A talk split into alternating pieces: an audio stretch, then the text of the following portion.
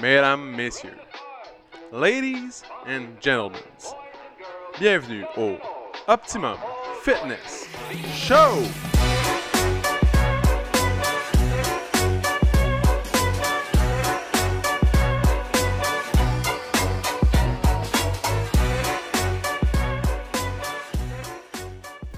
What's up tout le monde? Bienvenue au Optimum Fitness Show, épisode numéro 137, mesdames et messieurs. 137. Donc, aujourd'hui, une belle journée. Il fait frais, la neige s'en vient. Grosse tempête prévue en fin de semaine. Les skis sont chauds, sont, sont chauds là. Ok, vous m'avez convaincu. Je vais aller les faire cirer ce soir pour qu'ils soient prêtes pour la fin de semaine. Ah ouais, un bon petit 25 à 30 cm en fin de semaine, ça va faire du bien. Ça va être beau, ça va être magnifique, ça va être bucolique. Juste avant le temps des fêtes, parfait. On pourra commencer à faire des activités hivernales, donc ça va être cool. Pour tous ceux euh, qui m'ont demandé comment j'allais la, la semaine passée, ben, je vais un peu mieux. On dirait que j'accepte. J'ai accepté un. J'ai accepté, dans le fond, puis on va voir qu'est-ce qui se passe. J'ai confiance en la science, mesdames et messieurs. J'ai confiance en la science. Donc, euh, aujourd'hui, c'est la première fois que je reçois quelqu'un euh, seul. hein. C'est cool parce qu'elle m'a juste texté Ah, je vais venir prendre un café au gym. Puis là, euh, j'étais comme Ah, c'est parfait, ça, va vouloir faire le podcast. je l'ai comme tricked into the podcast. Euh, c'est Sabrina Patnaud. Donc, euh, pour- euh, salut Sab. Allô? Salut! Salut. Tu peux parler plus fort, ça. Tu peux parler plus fort. Oh, je vais parler plus fort, net, t'inquiète. Et Un peu voilà. de gêne, malgré qu'on soit juste deux. C'est ça. C'est difficile, hein? Euh, donc, pourquoi Sab? Parce que Sab, elle, elle vit de l'anxiété souvent ou euh, constamment. Puis, je pense qu'il y a plusieurs personnes dans cette situation-là. Moi, je, moi, je vis de l'anxiété, euh, mettons, circonstancielle. Je vis pas de la- l'anxiété euh, constamment, mais mettons, il arrive des situations euh, troublantes. là. pas troublantes, mais di- différentes ou qui me challenge, mais là, ça va me créer un des sentiments d'anxiété. Parce que quand tu m'as écrit ça, que tu t'en venais, là, j'ai tout de suite tapé sur Google, genre, le- l'anxiété, le...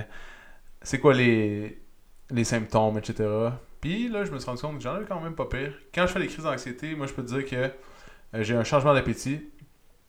Euh, je fais... euh, je sens que mon dos est plus raide, mot de dos, mot de tête, palpitation à la poitrine, sensation de nœud dans l'estomac, migraine. En fait, je les ai presque toutes.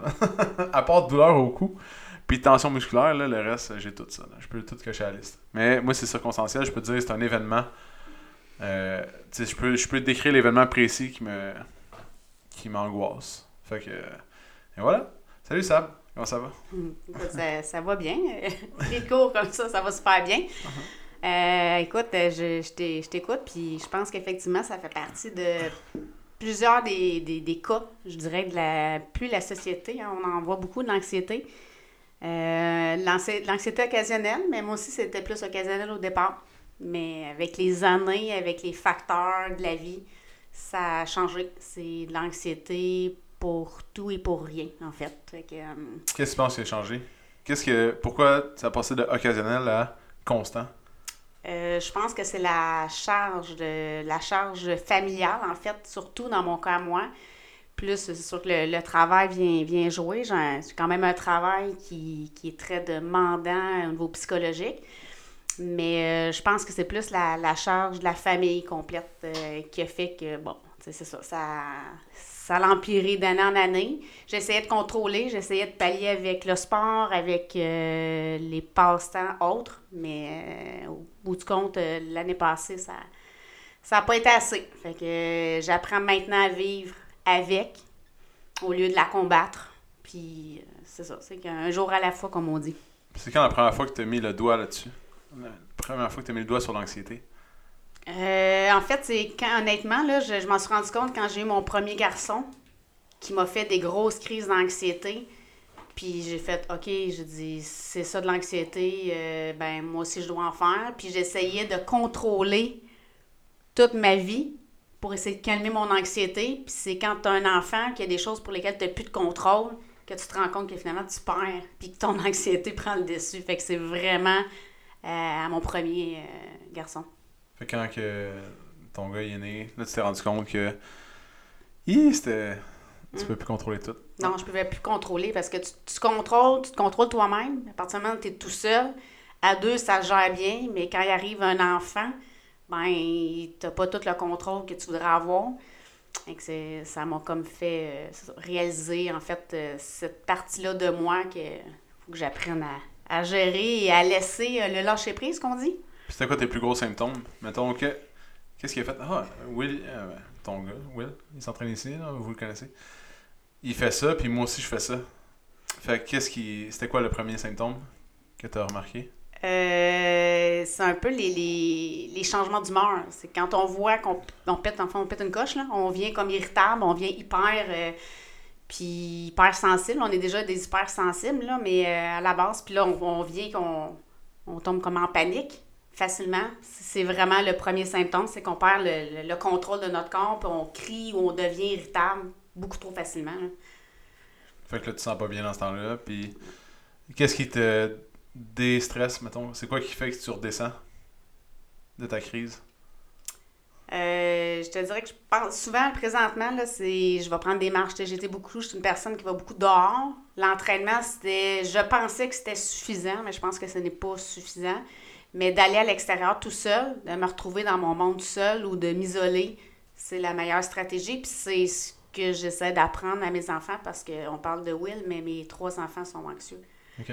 Puis à quoi tu penses quand tu vas tout seul dehors? Mettons, tu vas marcher, là. Qu'est-ce qui se passe dans ta tête? Rien. En fait, euh, je regarde les décorations, je regarde ce qui se passe autour, euh, j'essaie juste de respirer, puis souvent, l'effet secondaire d'une grosse crise d'anxiété, c'est que je fais une migraine. Fait que je peux revenir d'une marche, puis avoir une migraine. Ah, C'est comme si le, ouais, c'est, euh, j'ai mal à la tête, c'est comme si le, le- tout le stress, l'anxiété, là, vient comme de tomber, puis c'est ça. Ok. Ça peut t'arriver, mettons, à quelle fréquence? Euh, des crises d'anxiété, j'en fais moins que j'en faisais, mais euh, ça peut m'arriver. euh, des fois, ça dépend. C'est- si c'est vraiment très intense là, dans tout ce qui se passe dans, la, dans ma vie, mettons, je peux en avoir une par semaine. Mais j'essaie du mieux possible de les éviter, mais ça, j'ai pas toujours le contrôle. Puis les membres de ta famille sont au courant, dans le fond, que quand ça t'arrive, là, ils vont. Oui, non, ils savent. Puis quand je fais, OK, là, c'est beau, euh, je, je vais être toute seule, je vais être tranquille, je vais avoir la paix, je m'en vais dehors, ils savent. Tu sais, je leur dis, en fait. Là. Avant, je ne le disais pas. Je leur faisais subir. Puis maintenant, ben, je, je me retire moi-même. C'est ce que je fais. Ok. Et C'est comme, c'est comme ça dans ma vie en général, même avec mes amis. Tu sais, j'ai- j'ai j'ai des gens proches, j'ai des gens avec qui puis je vais leur écrire, ben, moi, je vais prendre du temps pour moi, j'ai besoin de faire un recul parce que des petites situations peuvent m'emmener. Fait que j'accumule, j'accumule, puis à un moment donné, pour pas exploser, ben, je me retire. Quel genre de petite situation? Ça peut être des niaiseries. Ça peut être un commentaire, ça peut être une réplique, ça peut être euh, une frustration, de genre, moi, je pense quelque chose. Fait que, tu sais, c'est comme si le hamster à l'intérieur, il se met à spinner, puis on accumule, puis à un moment donné, ben, c'est pour des niaiseries. Là. Des fois, c'est des banalités pour les gens, puis pour l'extérieur. Puis même nous, on essaie de se raisonner en se disant que c'est une banalité, mais au bout de la ligne, euh, notre cerveau, il comprend pas comme ça. Là. Ok. Fait que, euh, c'est ça.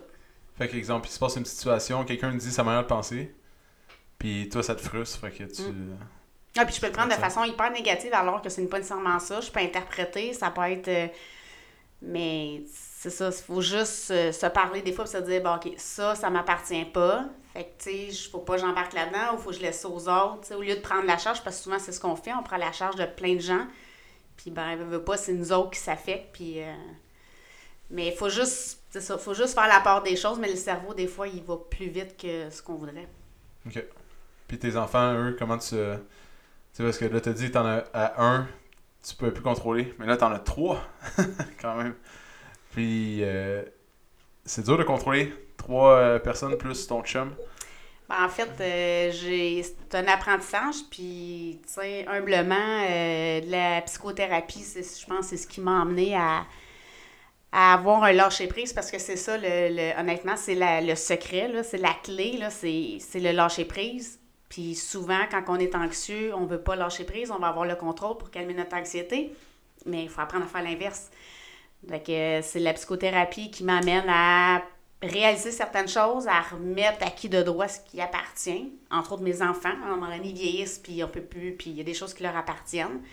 Puis il y a des choses sur lesquelles, ben, il faut miser, tu sais. euh, quand on, exemple, avec mon garçon qui a des besoins particuliers, ben, j'ai appris à qu'est-ce qui est vraiment important? C'est-tu son bonheur? C'est-tu vraiment de foncer tout le temps dans le top, d'être au devant? Fait il faut que j'apprenne à reculer et à me dire, ben, s'il est heureux, c'est ça qu'on veut. Fait que pour calmer, parce que sinon, je deviens anxieuse pour lui, tu sais. Je suis comme plus anxieuse que, que mon enfant ou presque. Là.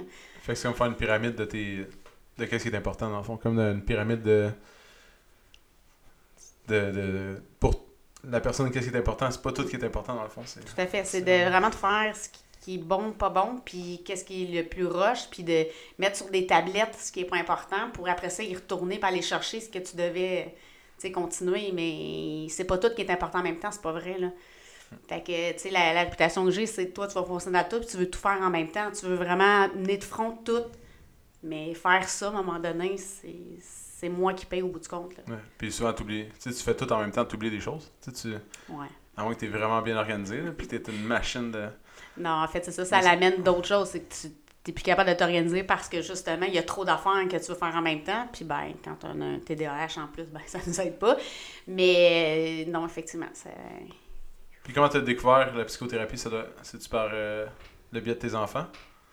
Euh, ben, en fait, c'est une psychologue avec qui j'ai travaillé qui a effectivement évalué mes enfants. Puis euh, elle, je là, tu sais, William va avoir 16 ans, donc euh, il y a peut-être 14 ans, m'avait dit euh, écoute, tu devrais prendre une médication pour ton TDAH, ça te soulagerait, ça t'aiderait. Puis à un moment donné, ben, tu sais, avec ce qui m'est arrivé l'année dernière, mon, mon arrêt de travail, ben, j'ai fait OK, faut que j'aille, faut que j'aille m'aider. Puis je l'ai rappelé. Elle m'a dit oui. Puis connaissant le, le bagage familial, ben, c'était peut-être plus facile aussi, là, mais c'est comme ça que j'ai commencé. Puis comment t'as trouvé ça d'arrêter de travailler? Euh, ça m'a fait, écoute, une grosse prise de conscience, là. Euh, honnêtement, euh, c'est dur, c'est dur à accepter, c'est dur, c'est comme un échec. Quand on, on, vit tout le temps à 300 000 à l'heure, notre cerveau spin tout le temps, quand on s'arrête, c'est un échec, tu veux pas arrêter, tu te dis, ben, t'es pas correct, que t'es pas bonne, que, ça vaut, tu vaux rien. Mais, euh, puis tu veux retourner vraiment rapidement, ce qu'il faut pas que tu fasses, parce que j'ai jamais été capable d'y retourner, je voulais arrêter juste deux semaines. Mais ça, ça m'a fait prendre conscience de, un, que je suis un humain, puis que j'ai des besoins à la base, puis qu'à un moment il fallait peut-être que je m'écoute aussi un petit peu, puis que je m'occupe de moi, ce que je faisais pas depuis 16 ans. Comment, comment s'est passé la compréhension à la maison? Euh, au, début, au début, ça, mes enfants ont super bien compris. Je pense que ça est venu vraiment les toucher. Euh, mon plus jeune, qui a, qui a, un trouble anxieux généralisé, lui, euh, il l'a senti tout de suite. Ça a été vraiment difficile pour lui. le chum qui, qui, lui, a vécu de l'anxiété aussi, mais qui ne vit pas de la même façon, lui, il comprenait comme pas au début. Mais après coup, il a réalisé que j'allais vraiment pas bien. Puis après ça, il s'est dit, OK, attends une minute, il y a quelque chose qui fonctionne pas. Mais euh, ça, ça a pris au moins une couple de semaines avant de vraiment le réaliser. Mais après ça, un coup que les gens sont au courant, c'est juste à nous de le nommer. Quand on est dans ce dans mode-là, là, puis que l'émotion est trop forte, il faut juste le dire. Fait que maintenant, c'est ce que je fais. Fait que c'est facile pour eux autres maintenant de comprendre que, ce que je vis. C'est vraiment ça. Puis tu penses que ça leur fait peur, mettons, de t'annoncer, euh, mettons ton enfant, il, il arrive une situation, y a-tu peur de t'en parler parce qu'il a peur de te faire mal? Ou. Euh? Euh, j'en ai un. J'en ai un. Ben non, j'en ai deux sur trois. Euh, Will, il est plus là. Fait que lui, on n'est pas là. Marek, Marek, pour lui, c'est toujours de savoir comment moi je vais réagir. Fait qu'il il est content de me dire quand c'est positif, mais quand c'est pas positif, il sait pas trop comment me le dire. Puis Thomas, ben lui, c'est toujours, il s'excuse tout le temps. Parce qu'il a peur, tu sais. Puis maman, je veux pas que ça l'aille pas. Puis maman, je veux que tu sois correct. Puis maman, je veux que. Fait que il est plus jeune aussi, il a juste 10 ans. Fait que pour lui, c'est plus difficile. Fait que lui, il a peur de m'annoncer des affaires. Puis euh, il est toujours comme il va se passer quoi? Va-tu être correct? Je vais pas y faire de peine. Euh, on est là, mais on s'ajuste. Je pense qu'ils apprennent, apprennent à vivre aussi avec euh, une maman qui maintenant est différente un petit peu de ce qu'ils ont connu. Puis, on, y a-tu raison? Ça te fait-tu de la peine s'il t'a dit une mauvaise nouvelle? Non, ben c'est ça. C'est qu'en fait, lui, comme il est hyper anxieux aussi, c'est comme son mode à lui de protection. Puis j'essaie de lui expliquer, ben, tu sais, que t'aies pas réussi quelque chose, ça me fait pas de la peine. C'est pas ça. C'est moi, ça me dérange pas. Puis dans la vie, c'est comme ça qu'on apprend. Mais je dis, est-ce que tu as tout fait ce que tu avais à faire pour, tu sais, si tu un, un exemple, un mauvais résultat, c'est pas la fin du monde, on va se reprendre Fait que non, ça m'affecte pas parce que c'est jamais des affaires hyper. Euh, c'est des affaires un peu banales. Thomas, il s'énerve pour pas grand-chose, mais c'est ça. Ça me fait pas de peine. J'ai rien qui fait de la peine. C'est juste que des fois, c'est. Ils ont peur de comment tu vas réagir, qu'est-ce qu'il faut qu'elle fasse. Mais là, si j'ai pas fait quelque chose, maman, il faut qu'elle prenne un rendez-vous, il faut qu'elle fasse ci, il faut qu'elle fasse ça. Fait qu'ils anticipent. Fait que s'ils anticipent pour moi, ça, devient un peu. Euh, c'est parce que dans le passé, tu, tu, tu le disais souvent que. ça ah, c'est ça. Avant, c'était ça. Avant, c'est tout ce qui se passait, tout le, stress, l'anxiété, je le sortais verbalement. Fait que là, ils me disaient, pourquoi t'es fâché? Ben, je suis pas fâché. Mais là, je eux, c'est le même qui le percevaient, mais chaque émotion, je la, je la nommais pas de la bonne façon. Fait qu'effectivement, les autres, ils ont perçu ça. Fait qu'ils ont, tu depuis des années qu'ils m'entendent. Fait que. Euh, c'est ça. ça va bien. Ça, va bien aller, ça. Puis, euh, au travail, comment que ça a changé après que tu t'es retiré, puis tu t'es pris du temps pour toi, puis là, tu es retourné travailler? Qu'est-ce qui s'est passé de différent? Qu'est-ce que tu fais de différent cette année que les, genre, 20 dernières années, tu faisais pas? Euh, première décision que j'ai prise, c'est de changer de milieu. Euh, puis l'autre décision que j'ai prise, puis je l'ai mis en, application déjà depuis le début de l'année, ça fait pas super longtemps qu'on a commencé, hein, depuis septembre, c'est que quand je suis plus capable, ben je m'en vais. Je, m'en vais, je, je, prends, je prends congé, je, je, quitte, je prends du temps pour moi. Je l'ai fait une fois cette année. Puis j'ai dit maintenant, c'est moi. Ce ne sera plus les autres, puis je ne resterai pas au détriment de, de, ma santé. Fait que si moi je vais pas bien, puis qu'il y a quelque chose qui me plaît pas, un, de le nommer, puis deux, de prendre le temps que, que j'ai besoin à ce moment-là. Puis je pense que c'est la meilleure des choses à faire. Je suis revenue le lendemain hyper correct, là, mais j'avais besoin de tirer ça à la plug puis de dire OK, c'est terminé. C'est ce que je fais de différent. Avant, c'est que j'encaissais, j'encaissais, j'encaissais. Puis ben on veut toujours prouver tout. Puis là, ce que je me suis dit, c'est que j'ai plus rien à prouver. J'ai rien à prouver à personne. Ça peut ressembler à quoi? Encaisser, encaisser quoi? Ben, encaisser des, les, responsabilités, des je vais le faire pour l'autre, qu'il manque quelqu'un, tu sais, au niveau du travail, c'est toujours de vouloir pallier, de vouloir être toujours meilleur que, puis faire ci, puis faire ça, puis le comparatif. Puis bon, on est dans un monde où, tu sais, il faut rouler, rouler, il n'y a personne, il n'y a pas de staff, fait qu'on se fait pas remplacer, on est toujours à très, très sollicité. Puis là, à un moment donné, là, je suis comme, maintenant, c'est non. Si ça ne fonctionne pas, peu importe, qu'il en manque une, deux, trois, cinquante, ça ne me dérange plus puis c'est moi. C'est un choix maintenant j'ai fait. Comment tes patrons perçoivent ça? Je n'ai pas entendu parler encore. Euh, j'avais commencé un petit peu l'année passée à le faire, mais j'allais vraiment pas bien. Puis, curieusement, euh, quand je le nomme, j'en ai, j'ai une direction féminine, puis un, homme, une femme. Puis la femme, c'est comme, euh, c'était elle à qui je m'adresse, puis elle me dit, regarde, je comprends je pense que les gens aiment mieux que tu prennes un congé à court terme que tu t'en ailles, tu sais. Fait que euh, ils voient, ils voient la réalité. Ils voient ce qui se passe dans le milieu. Fait que c'est pas. Euh, c'est à leur avantage, en fait, je pense. Oui, c'est sûr. C'est sûr que si ils ont choisi de te donner un après-midi de congé ou six semaines, ils vont prendre l'après-midi. Ils vont préférer l'après-midi, Mais c'est différent, tu sais, dans le. Ça pourrait être, Ça, va, ça dépendrait de chaque Mettons, tu étais dans un milieu compétitif, là, où tu devrais performer, genre, absolument pour. Euh, il n'y aurait pas la même vision des choses. Mais t'es quand même. Euh, ben, c'est peut-être ça un peu. Dans exemple, tu vas dans le milieu de la finance, là. Puis là, si tu fais pas ton rendement, ben. Tu perds tout. Mais là, t'aurais pas la même. Euh, on n'a pas ça. Bon, on a un peu cette espèce de quelqu'un qui commence dans un milieu veut faire ses preuves. Ouais. quelqu'un qui, qui, arrive dans, tu sais, puis c'est un peu ça dans les premières années, là. C'est sûr, puis là, c'est t'as changé de milieu, t'es rendu au secondaire. Fait que déjà là, c'était différent. C'était une mm. nouvelle. Euh, du nouveau monde. Ils sont plus vieux, ils ont un, caractère différent que les, que les petits, euh, les petits enfants qui, qui, ont des problèmes dans la cour d'école. Ils ont des problèmes plus gros. Peut-être. Ouais. ouais. Ça, vient avec. Ils ont des problèmes plus gros, ouais. Fait que. Mais tu sais, même au niveau du, du personnel, tout ça, c'est sûr que tu sais, j'ai beaucoup d'années d'expérience. Fait pour moi, j'ai plus rien à prouver à personne, mais il reste que malgré tout, dans ton milieu de travail, quand tu arrives, ben c'est comment la petite nouvelle, elle, s'en va, la petite nouvelle, elle congé, la petite, tu sais. C'est un, peu, un peu ça aussi le principe. Mais en même temps, je leur nomme, tu sais. Je m'en vais pour telle raison, puis quand je vais pas, je vais pas, puis je m'en vais, puis je leur dis, ça ne va pas, je m'en vais, tu sais. Fait qu'ils jugent, qu'ils jugent pas. Ça leur appartient, là, mais. C'est pas de leurs affaires. C'est pas de leur. Non, tout à fait, mais ça, quand on est anxieux, je peux te le dire que ça a un impact sur la personne. partir du moment où tu n'as pas pris cette prise de conscience-là, puis que tu t'en fous pas, là, que tu n'es pas encore dans le non, je m'occupe de moi, ben, tout ce qui est jugement autour, là, c'est, c'est hyper néfaste. Là. Ouais. Mais là, présentement, je suis rendue ailleurs. Fait que. Puis tu penses que les médias sociaux, ça joue un, un rôle? Dans ton augmentation d'anxiété? Je sais pas, tu sais, on, on en entend parler, là. Puis je me, suis- me posais la, je me suis posé la question vraiment souvent, je la pose, je me la pose encore en me disant, ben, est-ce que ça. je sais pas. Tu sais, tu poses la question, là, puis honnêtement, je, je sais pas si ça a vraiment un impact. En même temps, t'es pas vraiment sur Instagram ou t'es sur Instagram, non? Ben, en fait, j'ai un compte Instagram, là, mais tu sais, c'est Ouais. très rare que je regarde ça. Euh, tu sais, moi, je, je vais sur Facebook pour. Tu sais, je regarde des affaires passer les fils, puis. C'est ça. Ça Ben, je pense que c'est plus rapport à Instagram que Facebook. C'est ça. Sur Instagram, il y a plus la perfection, il y a plus de.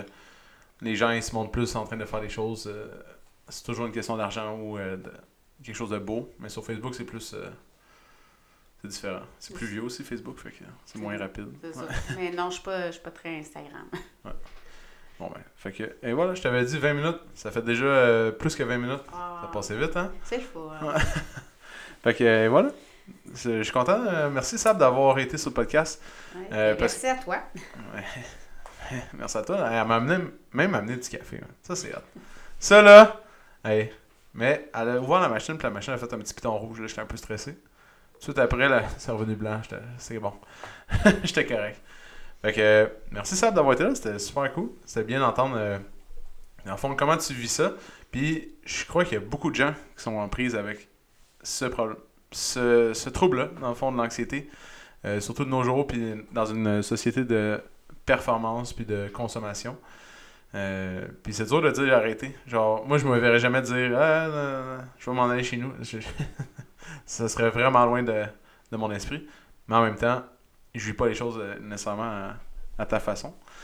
Euh, mais c'est un beau partage. Puis j'espère que ça va aider des gens à reconnaître, par exemple, que tu t'as jamais mis le doigt dessus, mais là, tu t'es reconnu un peu dans l'histoire de Sab. Mais peut-être tu peux aller chercher de l'aide. C'est où que tu peux aller chercher de l'aide, Sab, sais-tu? Euh, tu peux aller dans ton, ton employeur, ton service d'aide. J'ai commencé par cette porte-là au début avant d'avoir un rendez-vous. Puis sinon, ben, en psychologie, c'est sûr que en psychothérapie, c'est, vraiment merveilleux. Il y a des listes d'attente. Fait que des fois, tu sais, juste de commencer avec ton programme d'aide, euh, à la base, là, moi, ça a été ça. Une psychoéducatrice, tu sais, c'était même pas une psychologue. Mais juste de faire prendre conscience puis que les gens, la personne puisse te faire des retours puis te, te mettre un miroir puis te retourner à toi des choses puis travailler sur toi-même, ben c'est déjà un début, là. Je pense qu'il y a beaucoup de monde que, surtout dans le milieu des gyms, là, que c'est pas nécessairement un entraîneur qui a besoin, mais c'est un psychologue. Puis euh, à l'université, on en, parle souvent. Dans le fond, tu as des, plein de cours de psychologie parce que ça, ça arrive souvent, mais pas nécessairement les, les troubles anxieux, mais juste des gens qui. C'est pas tant un, un entraîneur qui a besoin, mais c'est plus de parler à quelqu'un. Fait que. Et voilà. fait que si jamais vous sentez ce besoin-là, mais oubliez pas de passer à l'aide. À l'aide. Puis euh, ça va bien aller? On est là? Dans le fond, l'entraînement aussi, ça aide euh, de bouger. Tu sécrètes plein de, de- d'hormones euh, super cool pour ton corps qui t'aident à passer au travers, mais c'est pas permanent. C'est comme de mettre un plaster sur euh, un bobo. Dans le fond, c'est que tu règles ton problème dans les médias. C'est comme t'as mal tout le temps à la tête, mais tu prends des Tylenol à tous les jours. à un moment donné, ben ça se peut que t'as un autre problème que juste avoir mal à la tête puis prendre des Tylenol à tous les jours. Fait que faut que tu passes à l'action. Euh, sinon, c'est tout. 25 minutes sable de, de podcast. Puis, euh, tu vois, t'étais même pas anxieux de faire un podcast. Mais, Ça a bien été. ouais, ouais. Il y a plein de monde qui, qui ont peur. là. Je, je demande à tout le monde. Ben, pas tout le monde, mais. Mettons, j'ai demandé à 5 personnes dans, les, dans le dernier mois et demi. Puis, tout le monde a peur. Puis là, tout arrive. Puis, clic, clic, un petit café, c'est fait. Clic, clic, c'est. Et voilà. C'est cool. Merci d'avoir été là. Merci tout le monde d'écouter. Si vous avez aimé le podcast, vous pouvez aller euh, liker la page.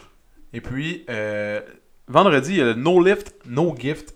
Très cool. euh, dans le fond, c'est la première édition. Ça va être, si c'était vraiment hot, on va faire une autre édition l'année prochaine. Puis si c'était pas tant hot, ben, je vais essayer d'améliorer de la formule pour refaire No Lift, No Gift plus cool.